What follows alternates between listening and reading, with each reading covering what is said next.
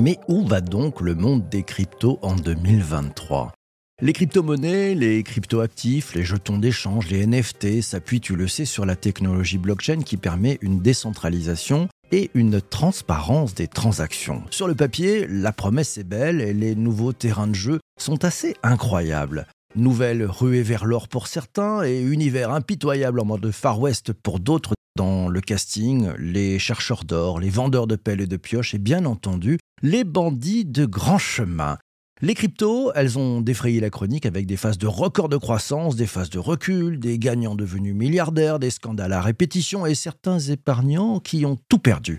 Certes, les plus positifs diront que le monde des cryptos est en croissance globale, mais avec toutes ces phases, en mode montagne russe, les acteurs se doivent d'avoir le cœur et le portefeuille bien accrochés. Crypto, ton univers impitoyable, oui, mais se posent aussi des questions stratégiques, comme par exemple la régulation des cryptos, ou encore leur impact sur les systèmes financiers traditionnels. Si certains gouvernements ont déjà pris des mesures pour encadrer les cryptoactifs, le cadre réglementaire reste encore assez flou. Quelles sont les grandes tendances en matière de crypto? Que font les acteurs en présence? S'agit-il du meilleur refuge contre l'inflation? Qu'en pensent les meilleurs experts? Pour en savoir plus, pour avoir un échange et se forger ton propre avis, j'ai invité dans ce nouvel épisode du podcast Le Web3 Café Claire Balva, consultante indépendante crypto et Web3 et co-autrice de Bitcoin et crypto-monnaie facile, paru aux éditions First. Bonjour Claire.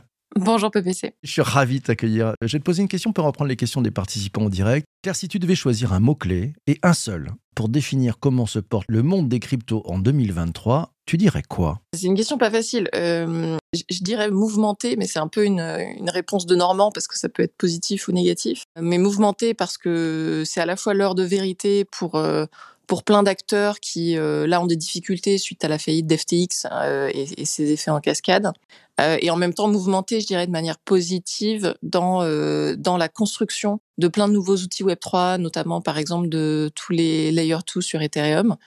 Euh, donc voilà, mouvementé tout simplement parce qu'il se passe plein de choses. Donc ça bouge, ça tangue, ça, ça accélère. Euh, ça construit aussi. Ça construit, ouais. L'écosystème, parce que bon, il y a, y a, eu ce, scandale FTX, il a quand même fait mmh. mis une grande claque un peu à tout le monde. Euh, on a l'impression que cet écosystème s'est serré les coudes et, et s'accroche. C'est ce que tu ressens? Alors oui, euh, alors on, on, ressent quand même des choses un peu différentes parce que quand tu regardes les, les petits les petits acteurs, euh, par exemple les acteurs français, euh, effectivement les gens se serrent les coudes. Maintenant, on sent quand même qu'entre les grandes plateformes, euh, à la fois ils se serrent les coudes et en même temps il y a une forme de rivalité. On le voit euh, dans les communications sur Twitter entre les grands dirigeants de plateformes. Il y en a qui ont les accusations un peu faciles, hein, tu vois. Je pense à CZ, le patron de Binance on sent que c'est pas non plus euh, très clair euh, de savoir si euh, ils sont tous solidaires les uns des autres ou si parfois la concurrence reprend ses droits et s'ils ont des doutes sur le voisin.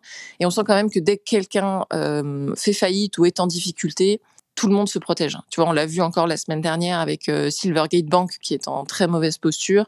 Tout le monde a rompu ses partenariats, tout le monde a dit voilà, moi je suis pas exposé à ce qui se passe chez Silvergate. Donc on, se serre les coudes euh, jusqu'à ce que euh, l'acteur en face euh, soit vraiment en difficulté et qu'il faille se protéger soi-même plus que se serrer les coudes. Belfegor sur Twitter qui nous dit c'est une vague d'accusations facile, c'est clair.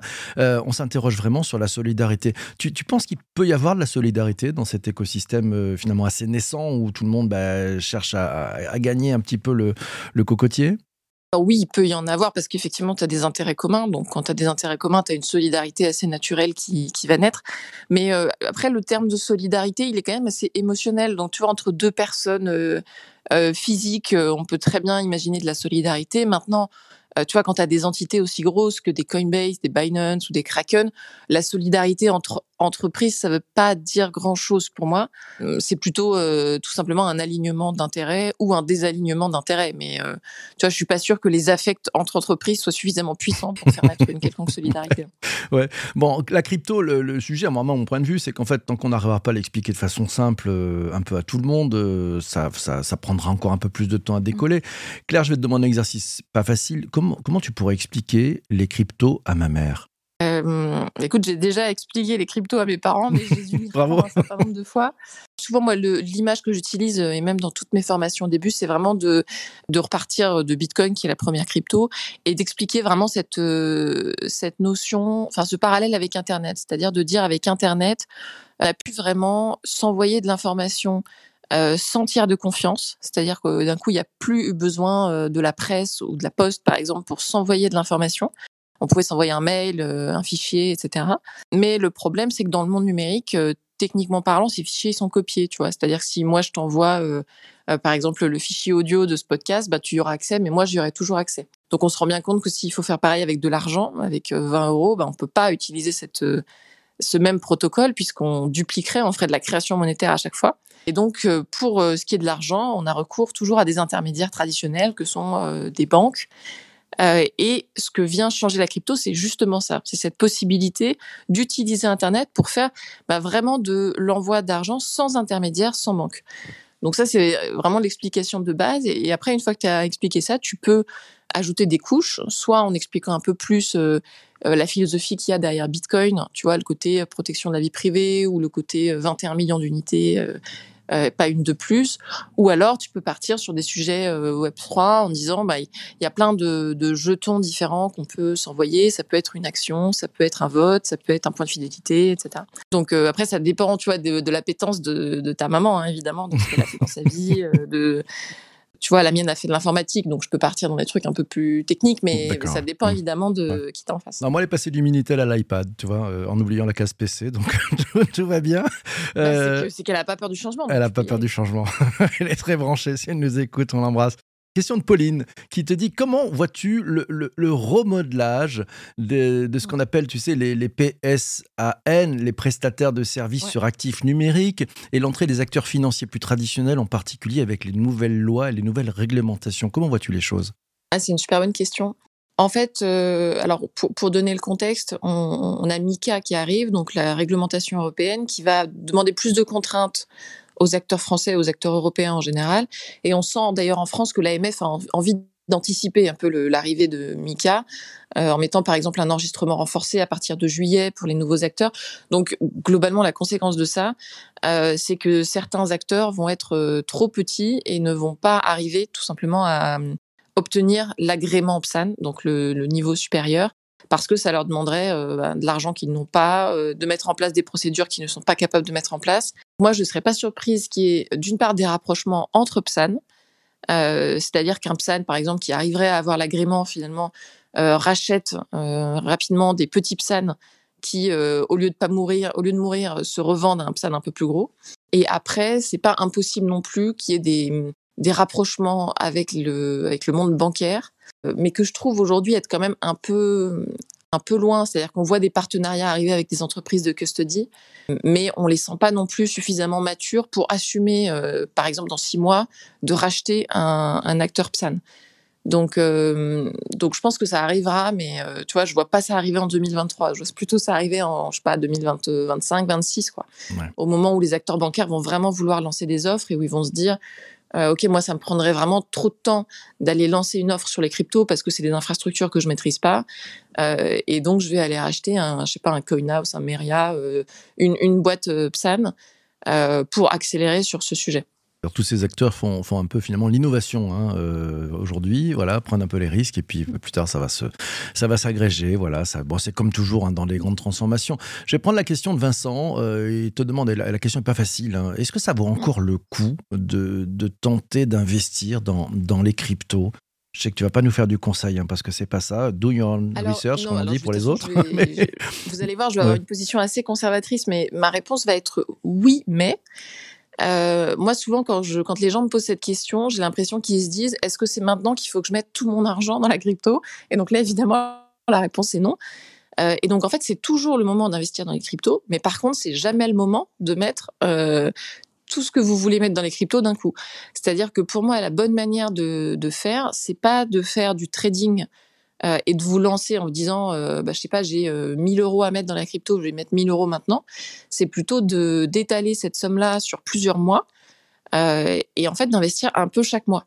Parce que le problème, c'est que si vous mettez tout d'un coup maintenant, euh, déjà, vous allez être complètement addict au cours des cryptos. Et en fait, si demain, ça a fait moins 20%, vous allez flipper, vous allez tout retirer. Euh, alors, si vous aviez attendu euh, quelques mois, bah, peut-être que vous auriez été dans le positif. Donc, euh, mon conseil, c'est vraiment de viser le long terme, de pas faire du trading à court terme. Et donc, là, oui, évidemment, la réponse, c'est vous pouvez vous y mettre maintenant, comme vous auriez pu vous y mettre il y a trois mois ou dans trois mois. C'est pas, euh, c'est pas le jour J qui compte, c'est vraiment la durée. Et je le dis d'autant plus que en fait, c'est très compliqué d'être bon en, trading sur les cryptos parce que ça demande vraiment beaucoup de temps. Euh, moi, j'ai été tentée forcément à certains moments de me dire, euh, bah là, il y a tel truc, je connais bien, je vais acheter maintenant. Et en fait, euh, je pense que ça n'a jamais marché. donc, donc voilà, vraiment, mon conseil, c'est viser le long terme. Donc, faut jouer le long terme, régulier, voilà, et pas d'à coup. Puis sur la durée, ça, mm. ça fonctionne. C'est vrai qu'on voit que la tendance, alors après, on ne sait pas les arbres comment ils montent, mais euh, la tendance est plutôt haussière depuis le tout début. Hein. C'est, je me souviens de quelques années, j'avais rencontré un certain Philippe Rodriguez il y a, 5 ou 6 ans qui m'avait dit ça, prends le temps, ça va aller, ça va aller. bon, c'est pas mal. Euh, il avait raison. Il avait raison, il avait raison. Mais on sent, on sent le, l'homme prudent aussi qui, qui avançait. Euh, Claire, tu as, je le disais en introduction de ce podcast, tu as écrit euh, cet ouvrage paru aux éditions First qui s'appelle Bitcoin et crypto-monnaie facile. Qu'est-ce qui a été le plus difficile mm. pour rendre ça facile? Ah, Ça a été une grande aventure ce livre parce que euh, nous, on est parti donc avec Alexandre, qui est euh, mon associé avec qui j'avais monté Blockchain Partner. On, on, est parti assez serein en se disant ça va être facile puisque nous, on a quand même fait, je sais pas, moi j'ai dû faire plus d'une centaine de conférences ces cinq dernières années sur les sujets crypto. Euh, et donc, on avait déjà tout le contenu, si tu veux. On avait plein de slides, euh, on avait déjà parlé mille fois de ces sujets. Donc, on s'est dit, ça va être simple de tout, euh, de tout écrire et finalement de faire juste un bouquin qui résume toutes les conférences qu'on a faites ces dernières années. Et en fait, c'était extrêmement difficile de mettre les choses sur papier parce que quand tu es à l'oral, en fait, quand il y a un nouvel élément qui te vient en tête, tu peux le greffer, tu peux faire une parenthèse. et finalement, à l'écrit, ça demande beaucoup plus de structuration. surtout que dans le monde crypto, il y a beaucoup de choses qui s'imbriquent. C'est-à-dire que, par exemple, euh, on avait des chapitres sur euh, l'impact économique. Euh, mais tu vois, l'impact économique, c'est aussi lié au modèle économique que tu peux avoir dans Bitcoin, qui propose une monnaie avec une quantité limitée. C'est aussi lié à un impact politique et culturel. En fait, tout, tout s'imbrique. Et donc, faire des chapitres qui soient bien clairs, qui soient bien séparés les uns des autres, c'était en fait super difficile. Donc, donc moi, c'est ça que j'ai trouvé le plus complexe. C'était vraiment d'ordonner toutes les idées avant d'écrire. Parce qu'après, bon, une fois que tu as vraiment que à écrire, euh, toi, c'est bon, du temps, mais euh, en soi, quand tu sais écrire, c'est pas non plus extrêmement difficile. Mais c'est vraiment l'agencement des idées qui a été compliqué pour nous. Merci pour cette réponse. Tiens, Jean-Emmanuel pose une question. Il dit Les cryptos, c'est une question à, 30% dans ta déclaration d'impôt. Est-ce que ça, ça, vaut le coup? Et puis, tiens, je voulais savoir est-ce que c'est -ce que, c'est un truc qui est vrai? Tout ce qui reste en crypto, tant que ça revient pas euh, dans le monde classique, pour mmh. l'instant, c'est un peu, un peu flou et pas trop contrôlé. Tout ça, c'est vrai ou pas? Alors, euh, oui, c'est vrai. Euh, c'est-à-dire que moi, par exemple, j'ai acheté des cryptos, mais j'ai jamais rien sorti. Tu vois, donc effectivement, j'ai jamais payé d'impôts, tout simplement parce que bah, le, le Bitcoin que j'ai acheté, je l'ai jamais reconverti en euros, donc j'ai jamais eu à faire de, de calcul là-dessus. mais oui, sinon tu payes 30% sur ta plus-value. Donc, est-ce que ça vaut le coup? Bah, Là, euh, c'est une question très subjective. Hein. Donc, euh, franchement, je ne euh, vais pas pouvoir répondre pour chacun d'entre vous, mais moi, je pense que ça vaut le coup, puisque de toute façon, ces 30%, c'est sur la plus-value. Donc, si tu payes 30% d'impôts, c'est qu'a priori, tu es quand même content, tu as fait de la plus-value. d'accord, si tu n'en fais pas, tu payes oui, oui, on peut dire que c'est trop dans la mesure où ce qui est très compliqué avec ces 30%, c'est que par exemple, ils vont s'appliquer aussi si tu fais un achat en crypto. Et donc, moi, je trouve que la fiscalité aujourd'hui, elle est adaptée aux crypto en tant qu'actif mais elle n'est pas du tout adaptée aux crypto en tant que monnaie. Et le fait d'avoir une fiscalité de 30% quand tu réalises un achat en crypto, ben en fait, c'est, euh, ça rend les achats en crypto impossibles. Mmh. Si tu veux, euh, tu te dis j'achète mon ordinateur en crypto et en fait euh, je paye 30% sur la plus-value parce qu'on considère qu'à ce moment-là ma crypto sert à, si tu veux, quasiment être convertie en euros pour faire cet achat. en fait, du coup personne n'a envie d'utiliser sa crypto pour acheter des choses. Et donc c'est assez compliqué en fait d'adapter la fiscalité à ces espèces d'actifs euh, polyvalents, hein, protéiformes que sont les cryptos, qui peuvent euh, être à la fois des, des actifs d'investissement et des monnaies. Charles te, pose une question. Il dit Certains influenceurs, depuis 2020, ont contribué à dévaloriser l'image des crypto-monnaies. Est-ce que ça, ça, a un impact Et cet impact, est-ce qu'il se ressent encore? Euh, Alors j'imagine qu'il pense à, des à des influenceurs qui. Euh, tu vois, qui faisaient des vidéos pour dire euh, vous pouvez gagner un million en 12 secondes ou des choses comme ça. C'est ça, c'est ça. Et le cinquième point va te surprendre. Oui, non mais voilà. Euh, alors forcément, quand tu es en bear market et que les cours montent euh, plus autant qu'avant, tu as moins d'influenceurs qui te disent comment gagner de l'argent. Donc l'impact se ressent moins, mais euh, c'est, j'ai envie de dire, c'est conjoncturel parce qu'on a des cours qui sont fortement descendus, qu'on a un marché qui est plus plat. Donc tu peux, tu peux moins dire aux gens qui ont gagné beaucoup d'argent d'un coup. En revanche, euh, tu vois, l'image des crypto-monnaies, elle est beaucoup plus dévalorisée par les faillites en cascade qui ont lieu euh, sur, le, sur le marché euh, international.